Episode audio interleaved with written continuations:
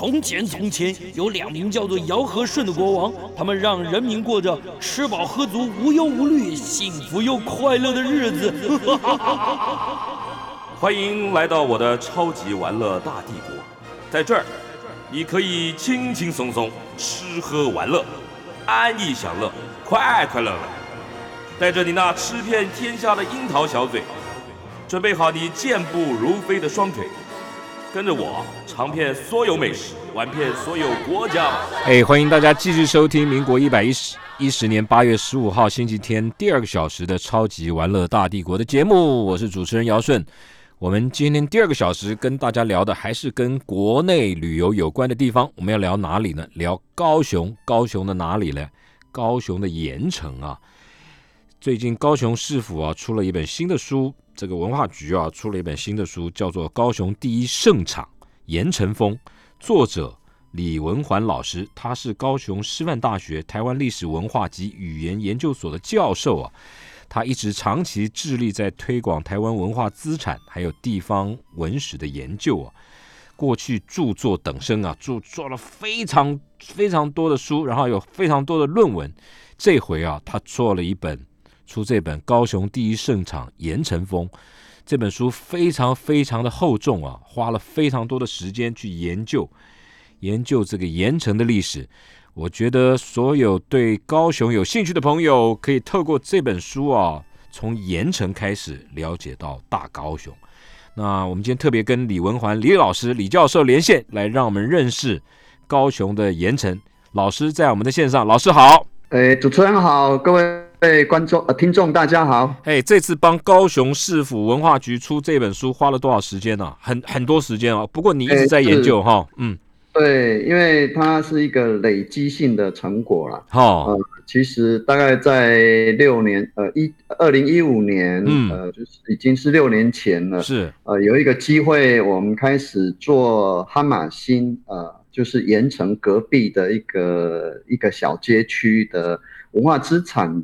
文化资源的一个普查，好，那其实从那个普查，我们获得了一些新的研究方法，是。啊，那当然我们更想要研究延长，所以。因为盐城是几乎是每一位高雄人哦，啊，像现在只要三十岁以上的高雄人，嗯个从从从小啊，就是很深，就会有很深刻的记忆啊，即使没有恭逢其盛的话，也会听长辈说过的一个。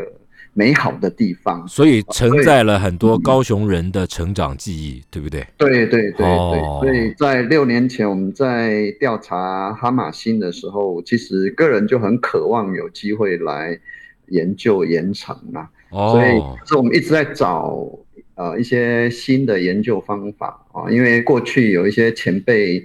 对盐城、哈马星都有一些琢磨，嗯，是我觉得呃以前的条件哦各方面都没有现在好，嗯，啊，所以我们现在有一个优势，就是我们资料啦各方面都开放了哦，哦，对对对，我们就有一个优势，可是要用一个比较有效率的方法。老师一直在讲新的研究方法，就是就是 the method，就是方法。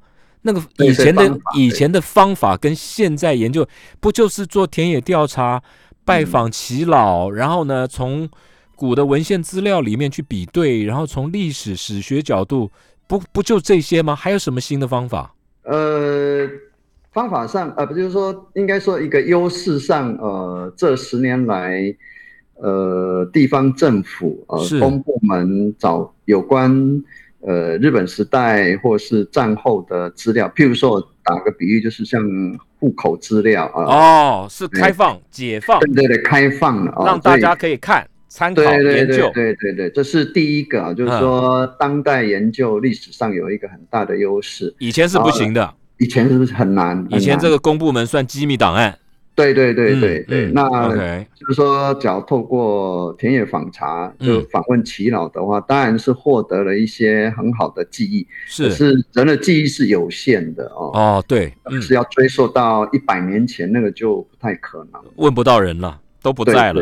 对对对对，嗯。那还有就是，在研究的观念上哦，现在历史学也也有一个新的发展趋势啊，就是会，呃，我们不想什么都谈，嗯，我们我们想要谈的就是说，在那么复杂的历史时空里面，嗯，到底呃哪一些文化现象，也就是我们会带一些观念进来，嗯，把我们所要谈的这些文化现象，把它把它建构起来，变成。啊，一套有系统、有脉络的，可以说故事的的这样的一个，这才有意思，这真的才有意思。我我也有注意到，就是说，就反而很从很多生活的面向啊，从生活文化的角度来来谈，而不是像以前好像做一个大部头研究多伟大，有什么神圣神圣使命一样，没有。现在就是反而是跟生活很贴近、很接地气的这种，反而更更更有意思哈。而且那个那个题目。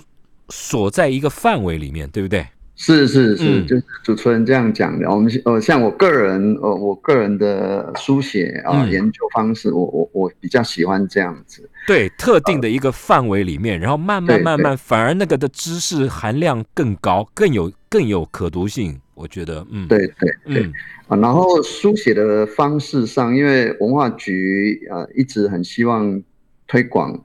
呃，类似科普的作品，就是食谱啊，就是史学，嗯，哎的这种科普知识啦。是，所以我在我我我个人在自我要求上，我们也我也希望说，书写出来的作品是。啊，尽量要能够让大众更多的阅读的大众可以接受，就可读性，对，可读性要提高，可读性要可以亲近。不是像以前做学术研究论文一样那样子哦，一大堆专有名词跨模哈，不能这么讲，那个也很重要，那个是那个很重要。啊，那也很重要，嗯，那很重要，因为要有那样的一个很扎实的研究才有，对，才有可能转化成呃科普性的一个食谱性的一个作品。其实我们这本我这本书其实呃六年前我们就开始做一个初步的整理，然后到三年前是。呃。文化局其实很有心哈，他们调查要我们调查完。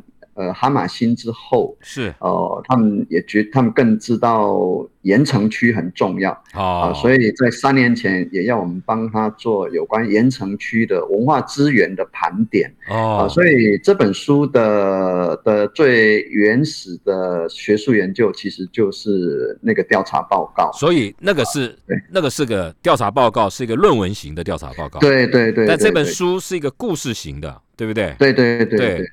对对，所以两所以有一个一兼二顾了，也不能这么讲，又不能讲。对，因为应该说要有一个严谨的学术研究做架构，才有可能嗯对，才有才能够产出比较能够改写为食谱，然后可以让让大众可以来阅读的一个作品。因为你要有那样的含量，我知道，就是那个信度才够了哈。就它的那个那个那个那个利润基础才才够，因为你是从那个角度给你支撑，你才能够去发展出这些故事，不是说胡说乱编的。嗯，对对对对对对，就是我们要那个十足的把握。是啊，比如说有人问我说：“李老师，你这个说法是从哪里来？”我就可以很有说服力，跟说我们是依据什么什么什么讲出来。对对呃，可是。我又不想在这本书啊下了很多很多的学术的注脚或是学术的解释，因为那样子会让读者读不下去。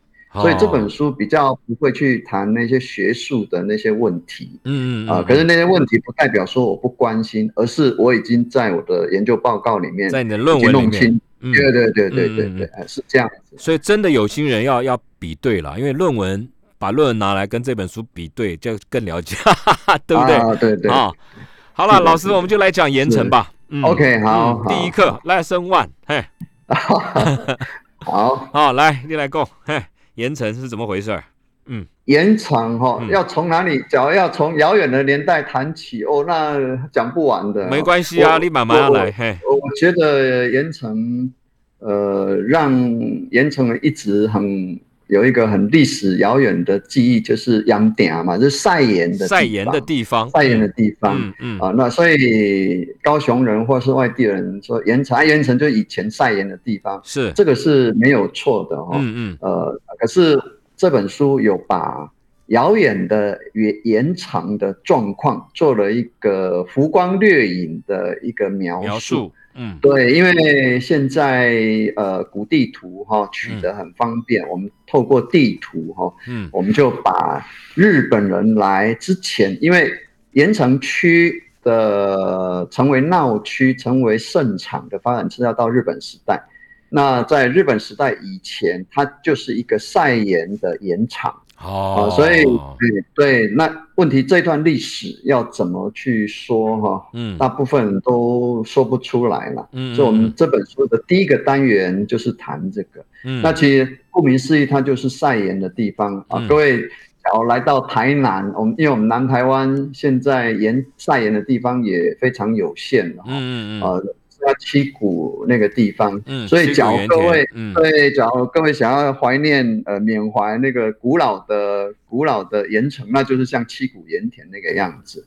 反而在反而在盐城跨博啊，看不到了，看不到，反而要到台南七股看。哎，对对对，它目前只留下一座，应该说两座庙，哦，一座庙就是三山国王庙，哦，三山国王庙，对，然后另外一座就是寿山宫。哦，这两座庙啊，那其实很多人也会认为说，三山国王啊庙就是遥远的盐城庄人的一个宫庙啊。其实从以前我就有一点怀疑，哦，甚至有人认为三山国王就会提到三山国王信仰就跟客家人有关。嗯，那目前学界研究的蛮清楚，其实三山国王不仅是。呃，客家人的信仰也是闽南人啊，就是讲讲呃，福佬话的闽呃，福佬话的带有客呃，就住在闽呃闽闽省，就是福建地区讲客家话的人，嗯，呃的一个信仰，甚至也不见不见得竟然都是客家人的信仰。所以，我们讲我们的视野打开之后，嗯你就会发现。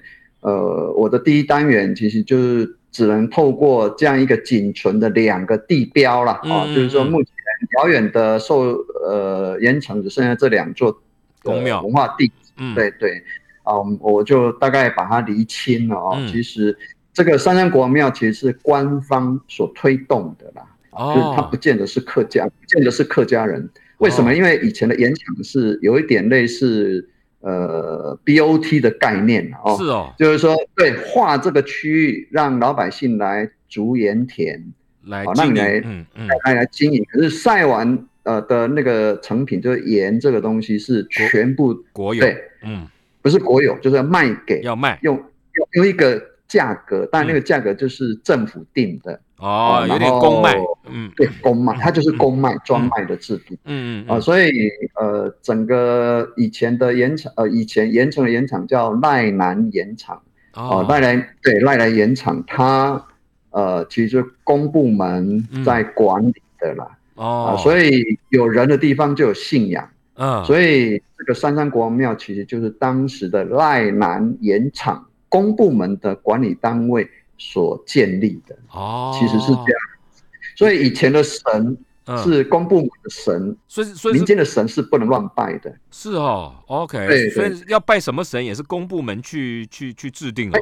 因为不是因为庙是公公家建的啊，所以他拜什么神，就会跟决定盖这座庙的这个公部门的人啊是有关系的哦。有道理。那现在，假如我们到三山国王庙，就会看到很多很多的神。当然，三山国王还是主主要的神呐。嗯嗯嗯。啊，那后来也也因为清代慢慢就结束了嘛，结束之后庙还是在啊，是政府不见了，是，所以庙就变成地方人士在经营。是，哎，因为神对老百姓来讲也很重要嘛。是，所以呃，接着老百姓认为。呃，对他们呃有帮助啊，值得他们去祭祀的神就会进来。是啊，譬如说最典型就王爷，王爷信仰啊，所以礼府千岁啊，在我们的三国庙就非常的重要。嗯嗯。那王爷信仰其实在清代是嬴氏的神呐，是不不被公部门承认的。哦。所以我们对对对，我们看到庙宇会有这两个神会共同奉祀在那里，嗯，大概心里就有一个底啦。嗯，这是公部门的。嗯，哎，不是隐约，就是这里面有一个变迁。哦，就是说不会说一开始他就是神，就是长这样子。哦，它是有一个变迁。OK，呃，所以，所以，所以，呃，呃。这本书的一开头就是谈这一些算算是比较遥远的，可是我们又没有办法很清楚的把那个村落，嗯。啊一一的讲，没有办法啊，那个没有目前太久远了，哦，太久远了，而且民间哈通常很难留下一些很详细的资料啦，没关系，所以对，我们进一段广告了，我们进一段广告带回来，老师来跟我们讲，就来从这个三山国王庙。刚点出了这个遥远的历史，接下来我们就看后来盐城怎么样发展成为一个盛场的。进一段广告，嗯。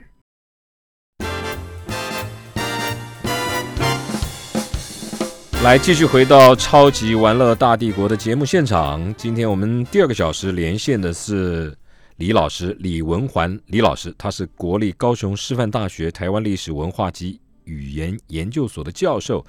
对于台湾的历史啊，有深度的研究的，而且他的著作等身啊，有非常多的论文，有非常多的这个书啊。这次他应这个高雄市政府文化局的邀请啊，来做了一个研究，是高雄的盐城，书名《高雄第一盛场盐城风》。第一个阶段，我们就老师的带领下，就让我们了解到，哇，在遥远的历史，这个高雄的盐城啊，是怎么。这个三山国王啊，他谈到了谈到了这个历史的变迁。老师，第二个阶段我们就来聊吧。这个这个这个盐城到底是怎么来的？从清朝开始就来晒盐了，是不是？嗯，是是是是。呃，其实呃，清朝它就是一个晒盐的地方。是。那假如说后来没有一个大的改变的话，嗯啊，其实我们的盐城就是像七股盐场。盐盐盐盐场那个样子啊，各位就可以到那边看一下自然的景观哦。是啊，所以其实呃，它的绿它的清代就是长那样子哈。嗯。可是到了到了日本人来了以后，有一个很大的改变。嘿。啊，那那个改变其实就是从我的前一本书叫《哈马星》。哈马星。嗯。对，因为日本人来到台湾，统统治台湾。嗯。呃，他。北部的治理很清楚，就是以基隆、台北为一个很重要的重心嘛。嗯嗯。可是南台湾哈，嗯，呃，它到底要以哪一个哪一个点作为一个发展重心？其实他犹豫了，观察了几年呐。他挑几个地方？对对对，比如台南，可是台南的旧势力很强大啊。那高雄，高雄其实呃有一个很。很大的问题就是说，它原来的旧的城哈，啊，一个最早的城是在左营，然后后来的新城是在凤山，距离后来的高雄有一段距离。嗯，那为什么这样子？为什么会这样子？就是因为呃，清代它在港口的开放上，本来高雄就是不重要的。哦，就是打狗港不是很重要。最早最早有四大港口，对不对？对，但是到清末有四大港口，高打狗港虽然有开放，可是这个港口在早期会会有会有淤积的问题哦，而且跟安平是一样的哦，都面临这种问题。嗯啊，那更惨的是高雄港啊，它的港嘴那个地方有礁岩，有那种暗礁了哦，所以船进来是蛮危险，不方便。嗯，对，而且。轮呃一一呃一八八零年代，他开始那个时代开始有轮船，大船进不来，大船要进来就很难了啊啊！所以到了清末，其实打狗港跟安平港比较起来，打狗港是每况愈下了，真的哦，对，是这样。所以日本人来，他其实也在观察到底要在哪里挑哪里，嗯，对对对对。然后有一有一件事情决定了高雄的命运，就是铁路了。哦，因为纵贯铁路开始铺设，最终呃日本人决定就把纵贯铁路的最南的端点把它设在哈马星。哦，这个就在就在盐城的隔壁，呃，就在隔壁。对对对，所以这件事情很重要。一九零零年铁路线通车哦，就是南部段从台南到高雄通车，这是第一件事情。嗯嗯。第二件事情就是。呃，台湾第一座现代化的制糖厂——桥头糖厂，也选择在桥头落脚，哦，也就是说，台湾第一个糖厂在桥头哦。对对，现代化的机械式的制糖工厂，哦，也就是说最现代化的当年呐，一百多年前最进步的制糖工的工厂是落脚，对对，落脚在沿到桥头，这件事情也很重要。哦，因为它开它的生产的模生产的模式跟早期是完全完全不一样，嗯，对对对，啊，那为什么落脚在其实在这里其实就是跟铁路有关，嗯，因为桥头就在。桥头车站的旁边嘛，才所以运输才方便。嗯，对对，所以这两个决定改变了，也就确立了呃日本政府对高雄的经营啊，开发建设。对对对，就开始开发啊，不然现在的哈马星跟盐城，盐城都很清楚，它就是晒盐的地方。嗯嗯嗯，哈马星其实是西湖啊，它完全就是西湖，就是海啊，就是海，就是鱼。养鱼的地方是哦，所以要开发这个地方，其实要花很大的力气。嗯嗯嗯。所以一九零零年以后，日本政府就其实说铁路局啊，现在铁路局以前叫铁道部，就开始填足哈马新的第一块土地。哦。然后效很好。是。所以一九七年，呃，打狗港的贸易额超越了安平港，成为南台湾第一大港。那这个让日本政府更有信心了。嗯。啊，所以。呃，决定隔年开始筑港，啊，就修筑现代化的港口，就决定，呃，打狗高雄这个地方，打狗就是高雄的旧名嘛，对不对？哎，对，嗯，对对，就是港边的地方称为打狗。好，所以从一九零八年以后就开始展开整个主港，那有了港口，一定要有城市了，是因为以前的港。口的运输方式都是散装货，那现在是货柜。嗯，以前是散装。的话，嗯，所以散装的码头旁边就是城市。嗯，所以呃呃，第一阶段的港口出来旁边就是哈马星。嗯，所以在一九三零年之前，高雄最重要的四街区就是哈马星。然后呃，盐城，呃，它既有的盐就要历经整个土地的大改造。呃，二十世纪的高雄的发展其实是日本政府投注的公共建设，哦，包括包括港口，包括街区都市计划，是。都是一手用人工打造出来的。哦，人工哦，哦，还有填海造路啊，哦，填海造路，嗯嗯，然后也要把既有的盐田加以处理，哦，填平。是以前呃，现在爱河以前就是打狗川嘛，哦。哦，那打狗川呃，它原来的样子也不是现在像爱河那个样子，哦，它是有支流啊，有支流，哎呦，所以对盐城人哈，嗯，哦会说另外一个支流叫阿壁后壁港，后壁啊，后壁港，嗯，壁港啊，嗯，掏金港啊，就是这种概念哦，嗯。啊。好，所以这种改造其实是非常剧烈的哦，非常剧烈。那留下来的呃那个仅存的景观，其实就是三山国王庙。好，三山国王庙。又是那里，嗯，对，那个没有什么变呐。所以照老师的这样子的研究，高雄的发展发基第一步现代化，应该是从盐城开始喽。那其他那个哦，哈马星哦，是哈马星开始，对对，再扩展到盐城啊，对对，盐城要它整个土地改造要到一九二一年才全部完成，是哦，各位可以去想象说，原来是盐田嘛，是，那盐田它就要处理呀，啊，它把它填土啦，改造，然后拉排水沟啦，修道路啦，是。啊，那这些改造需要花很大的力气。老师，那哈马星第一代的时候，那时候的经济动能是什么？就是港啊，就是港。铁路啊。哦，港跟铁路，铁路进来货就货才进得来，嗯嗯，对，或者是货也出得去，嗯，对，货应该说货要出得去嘛，啊，就是刚刚讲的桥头糖厂的糖，嗯，跟台湾南台的米，嗯，就可以透过铁路运送到港口来，所以是哈马星第一步。对，哈马星是第一步，然后接下来带动了盐城的这个土地的改革改造，对不对？对对对对。然后有商业繁茂的地方，通常就会有都市的景观会慢慢慢慢的成熟，因为有商人，是的，有应酬的需要，有休闲社交的需求，慢慢慢慢大家就聚集过来了，对不对？对。然后城市的发展，然后就盖楼。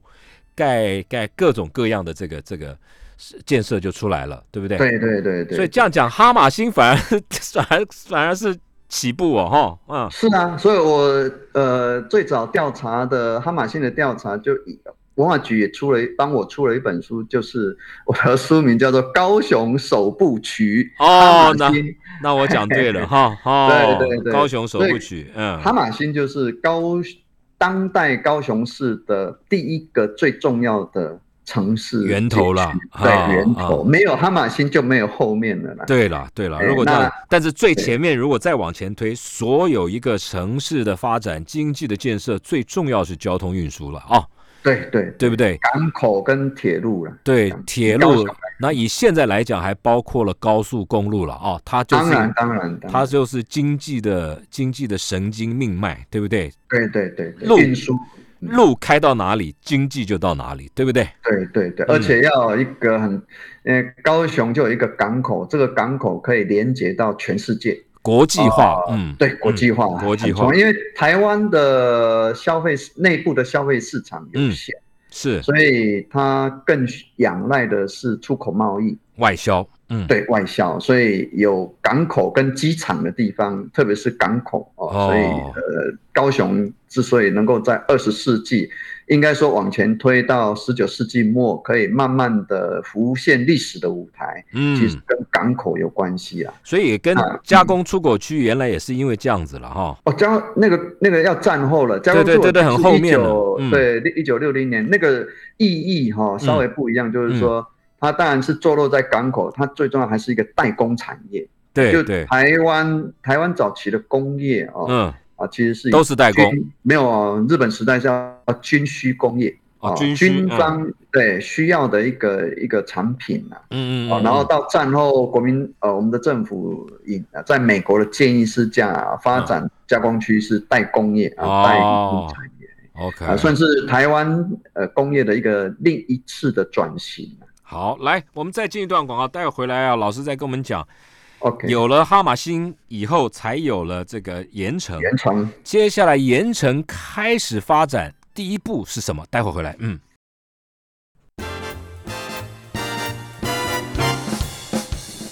来，我们继续跟李文环老师来谈高雄盐城的发展，因为老师啊，最近出了一本新书。高雄市政府文化局请老师做的研究报告，叫《高雄第一盛场盐城风盛场》。哎，老师，盛场的意思，盛场好像有点日本味哈。是是，它是很典型的日本味。还是下面艺术嘞？啊，日文呃念法叫萨咖利巴。萨咖利巴哦，萨咖利巴哦，什么意思？那好像台南台南是讲这句嘛？对对对。哎，下面艺术嘞？呃，萨咖利巴就是很繁荣的地方它是我们，它是日语是吧？日语它是日语，其实简单来讲就是闹区的概念。哦，OK，OK，就我们以台湾以以台湾人的概念就是闹区。嗯嗯。对，可是日本的萨嘎利巴又有一点特色，有它日本的特色。哦，OK。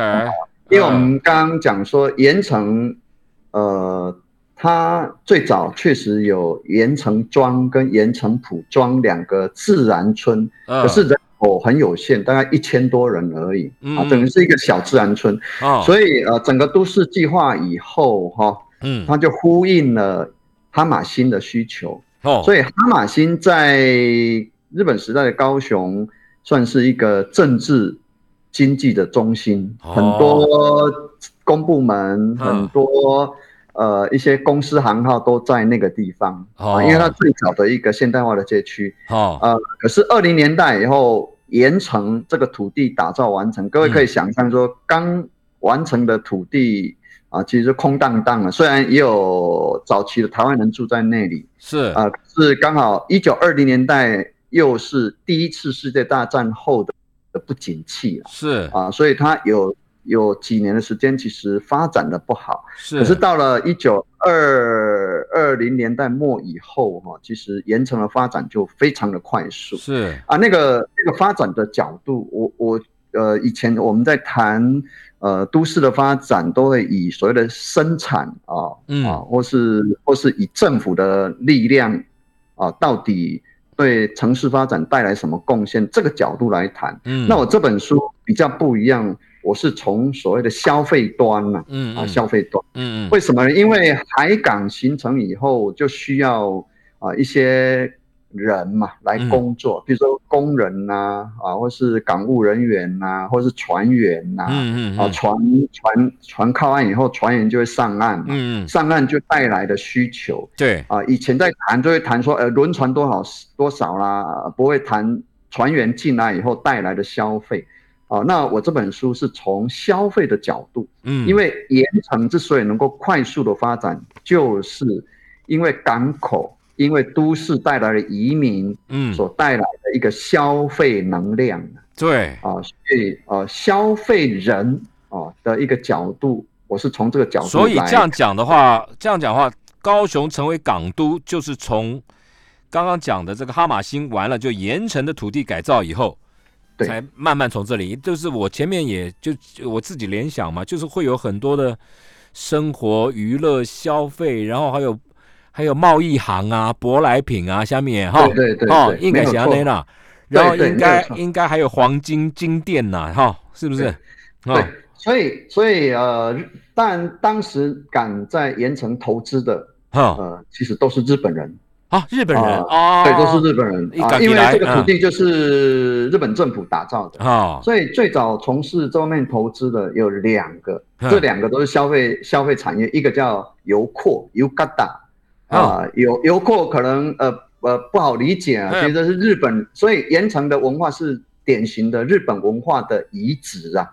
哎，游卡达是什么意思嘞，老师？呃，游就是游玩的游哈，阔啊，就是一个锅城阔的阔哦，游阔啊，游阔，油阔其实就结合了代作副、代和，还有一些餐饮业的一个地方啊。哦，啊，那在日本国本身，它国内它就是一种类似特种行业的一个区域啊，就是休闲旅游文化区了。哎，也没有到旅游啦，就是特种行业，特那八大行业区啊，八大行业之一哈。那可是我们用这样讲，又很容易会导致误解它啊，因为里面有一个很重要的文化叫做艺伎的文化哦，艺伎啊，因为艺伎我们不能跟它不能把它解释成特种。特种行业，这它是一个呃一个一种很高级的表演艺术。对对对，所以嗯，大家可能误会了，有些人会会从那个“伎”那个字，但注意啊，那个“伎”是人字边的哈。对，是人字边。人字边，所以他们有歌伎、舞伎，它是一种艺术表演的形式哈。对对对对，嗯，所以最早来的其实是游廓，然后接着另外一个是剧场。剧场哦，剧场。哦哦，就是当时高雄一个很重要的地方人士叫大平雨衣，他接受周知事啊，就是最高的地方长官的的的恳求啦，就是希望他能够在盐城呃建立一个剧场，带动盐城的发展。哦，那大田大田宇一喜大平大平大平宇一，他是日本人嘛哈？日本人，日本日本人，然后周知是也是日本人吧？那当然，那当然，啊，就是是副导原制原制嘿。啊，一样的意思嘛，就是希望这个有钱人来捐一个剧场，来带动地方的繁荣嘛，哦，不是捐，是开一家剧场公司哦，开开一个哦，对对对对，OK，所以这两个嗯啊，其实都是算是休闲娱乐，而不是每天的日常饮食。是，可是接着就来了，你有呃艺妓也好，妓女也好，或是表演业者也好，嗯，来这一边工作，你就要吃。喝嘛是，所以第三个东西出现叫做市场菜市场菜奇亚菜奇亚哦，传统市场嗯对出来了，忽略了菜奇亚的重要性，这个非常重要，非常重要啊！而且日本政府他们的菜奇亚哈要求很严格啊，那个？就啊，它就是不像传统清代的菜奇亚的许多逼大了，嗯哦，你来了随便摆一摆，然后卫生都不处理。那日本人不是这样，日本人要求要集中在一个建筑物里面，而且要有那一些卫生的设计。就是我们现在的怎样啊？怎样？我怎样？现在还有一些还在。嘿，对对对，啊，的确，呃，我们盐城的菜市场还在，可是现在已经改变了，已经跟以前不一样。嗯，所以这三个哈，这三个东西进来，其实意味着就是日常生活的吃喝。呃日用品都都都在，嗯，对，还有呃休闲的、娱乐的、艺术表演的东西也来了，嗯，那这两个啊，其实就是呃以日本的概念，就是所谓的。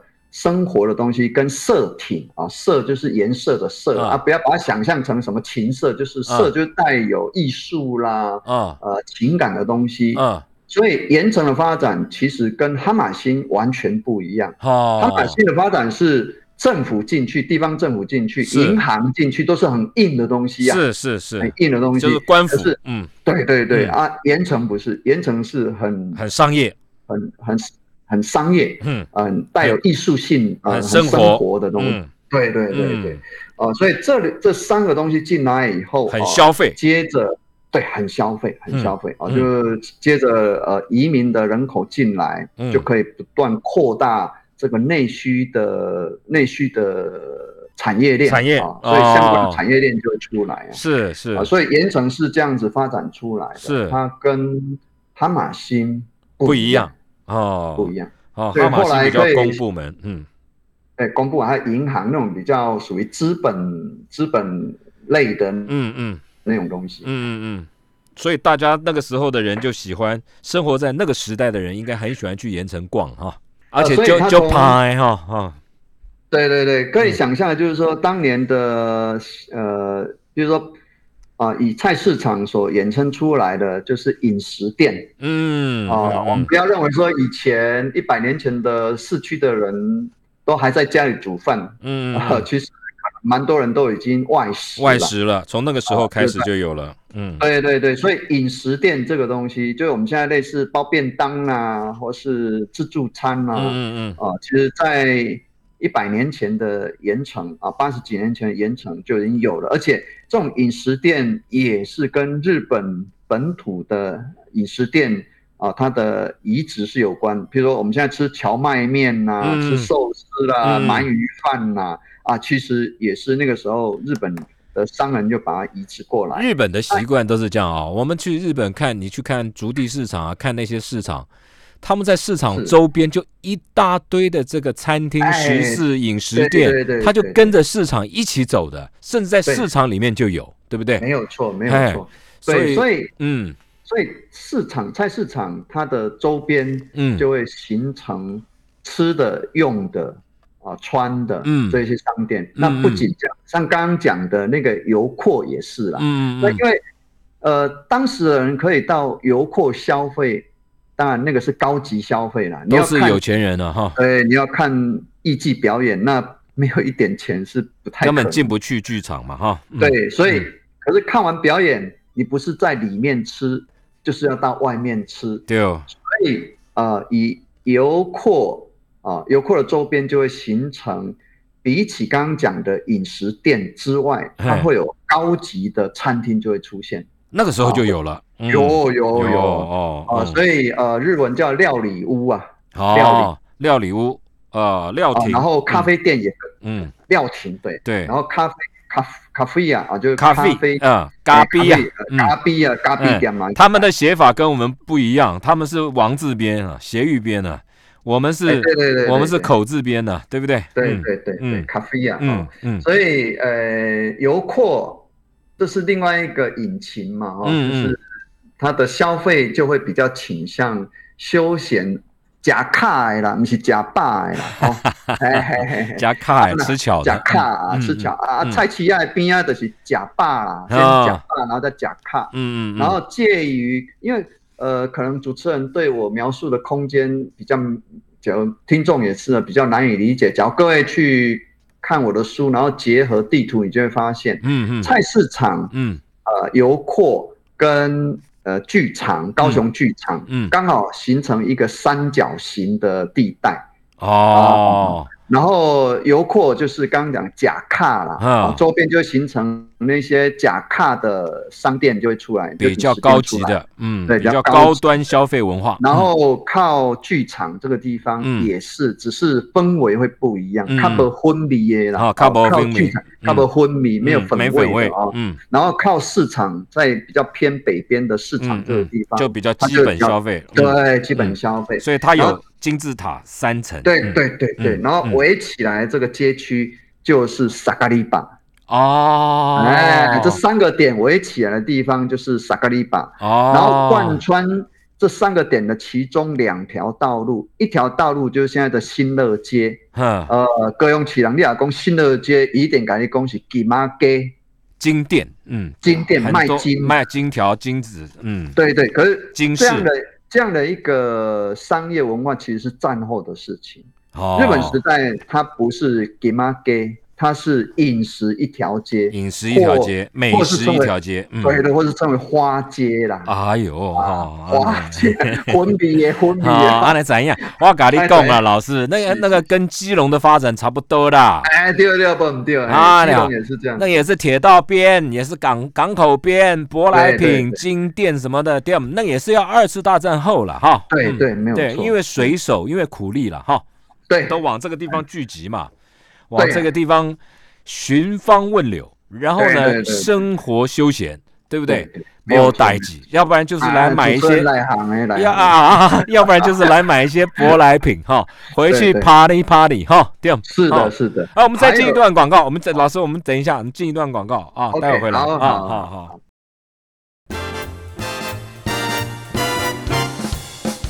来，我们继续跟李文环李老师、李教授了解高雄的第一盛场盐城啊。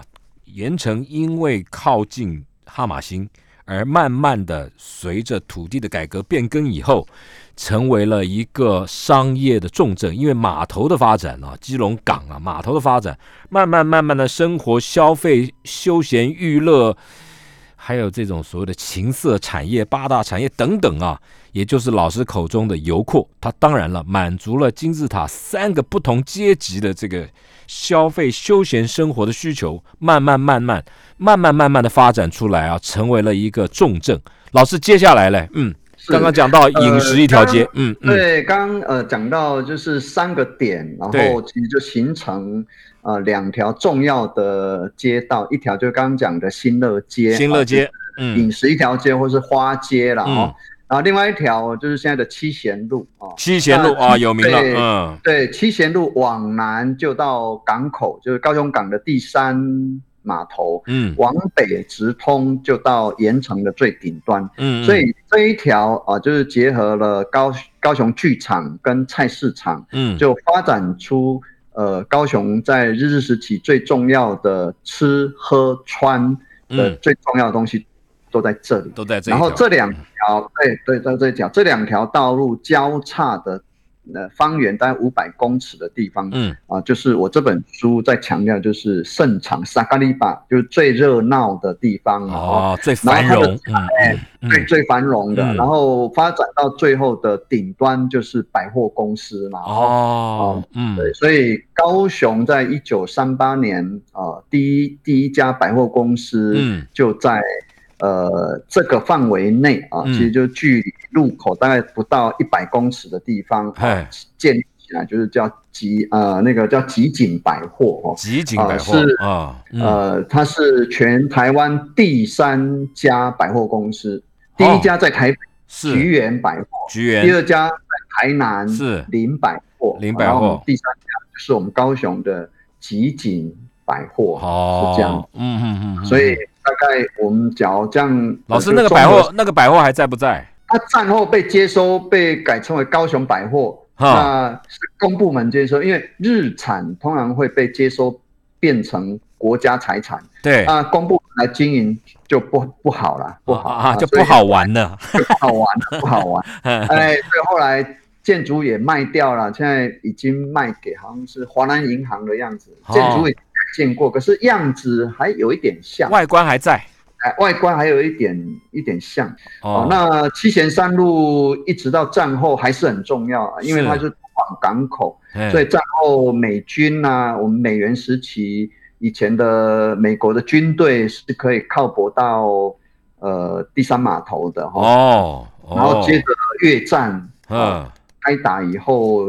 呃，我们台我们台湾呃，又被美军指定为度假休闲的地方。哎呦，哎对对对，所以船，因为以前机场高雄的机场还没有开通嘛，哦，所以港港口就很重要。是，所以美军来就靠泊在三四号码头，军舰一靠，阿兵哥嗯，白也就来度个假，就在盐场啊。哦，呃，七贤山路哈，啊，嗯，从日治时期一直到战后到一九八零年代，都是一条很重要的国际交流的哦大道。啊，所以就风花雪月哈，啊，所以还得讲，呃，战后日治时期是主要是吃喝嗯。服饰店嘛，哦，嗯。到了战后因应美军的需求，对啊，club 就出来了，club 啊，斯纳古哎，啊，酒嘿吧啦，嗯非常的多啊，嗯，哦，几乎就分布以七贤三路为主，一直到呃美军俱乐部那个位置嘛，因为美军就在靠北边的地方嘛。哦，所以也就战后接续发展的就是美军还有舶来品各方面带来的啊、一个啊、消费文化了，啊，也是一样了。然后就是满足这些美国大兵嘛，哎呀，对？不止啦，不止啦不止哦。啊不止啦，止啦，不止哦所以美不不不止，因为怎么讲，我们自己的消费能力也是很重要，也很强，对，因为到了战后哈、嗯，啊，舶来品变得非常的稀有。好，啊、为什么反而变稀有？因为战后的关税很高啊，哦，打税，关税非常高，关税又有管制，又又有汇差的问题，哦。所以以前舶来品是非常珍贵的。，OK，我我跟各位听众说哈，嗯。我小时候嗯。我一个一个姐夫啊，嗯。他是船员，哎，他从跑船回来的时候，那时候我小学五六年级，呃那个跑船回来的时候看我奶奶，嗨，哦哦，我奶奶很高兴，她送他就送我奶奶嗯，五颗苹果，哎呦，五爪的五爪五爪五爪，那个美国的哈哈，对，现在五爪苹果大概没有什么人要吃了，在当年是非常珍贵的、就哦。拍哈哈，开，我姐夫送送给我奶奶，我奶奶是非常的高兴的嗯哦，对对。高兴的，舍不得吃啊，真的摆在冰箱啊，不是不是摆在这样，他把它摆在他的衣橱里面，哎呦，为什么？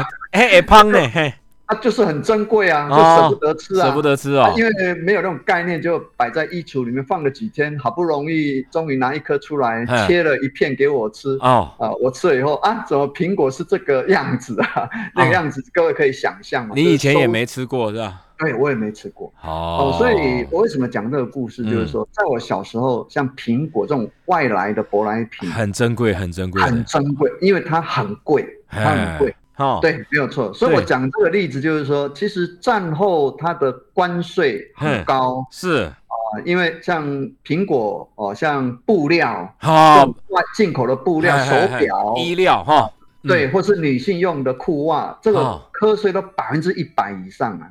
啊，那哦有这么高哦，对，很高，哦所以哦。这个就是典型的舶来品的概念。是。啊，它等于是让它变成了一个让人家觉得非常的奢华跟难以企及的那种感受。是，那跟日本时代不一样，嗯。日本时代是日本时代的关税是很低的，哦。他，们关税不高嗯，哦，所以呃，高雄人也好，台湾人也好，他要获得日本的嗯，的商品或是外国商品，相对代价不会那么高。相对容易，对，嗯。所以日本时代我要解释，我要说的是说，嗯。日本时代的盐城，嗯。所谓萨卡利巴，嗯，它其实是带有呃，除了物质之外的那一种呃情感，或是艺术，或是那种公共文化的概念。哦，可是到了战后的盐城不一样，是。战后盐城其实也有电影院没有错，是。可是没有公共空间。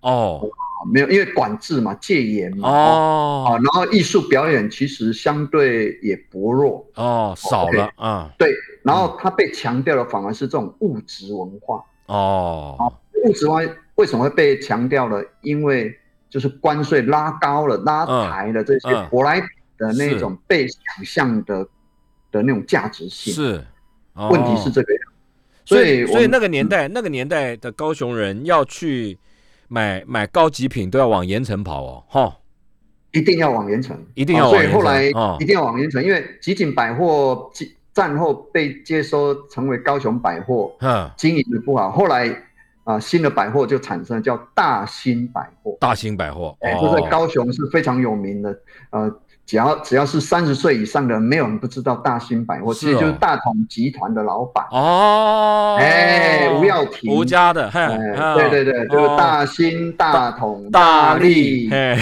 到现在的什么那个哎，还有什么 LV 旗舰店，对对，很多很多。哦，原来是这样子来的。对，他的起家店就在盐城，就在高，就在集锦百货的斜对面。哦，那怎样？哦，哎，怎样？所以，就说在那个年代里面，当然百货业、百货公司的文化被物质的文化被承袭了下来了。嗯嗯嗯哦，大概是这个样子。可是日本的那个带有带有艺术也好，或者情色的那种休闲的那种文文化，随着日本人走了，它就结束了，就没落了。日本的那个。对，那个无形文化的东西就在盐城就消失了，反而没有了，没有了，反而没有了。哦，啊，然后接着就是国民党政府带来的的文化气息。哦，是这样。啊，那怎样哈？哎，怎样啊？那怎样？谢谢老师啊！哎，老师，我们今天节目时间呢已经到了。刚刚跟我们连线的是李文环教授，他是高雄师范大学历史文化及语言研究所的老师教授。那他出了一本新书，叫《高雄第一盛场盐城风》。听众朋友，如果您想要去高雄玩的话，这个地方是高雄流行文化。照老师的研究调查，这里是高雄流行生活文化的起点，而且呢是继这个哈马星之后啊，带动高雄的这个经济发展一个很重要的重镇啊。上一世纪的朋友，上一上一代的高雄人要去帕里帕里，要去。搞高级舶来品，要吃好料，都是要往盐城去跑。如果有机会到高雄去玩的话，千万不要忘记找一本这本书，对照老师里面讲的这些文化历史去找找看，当初老师讲的当初的地方到底在哪里，去了解高雄的前世今生。我们今天很谢谢跟老师的连线，下次有机会再请老师来跟我们上课，好不好？谢谢，谢谢老师哦，好，谢谢，拜拜，拜拜，拜拜，拜拜，嗯。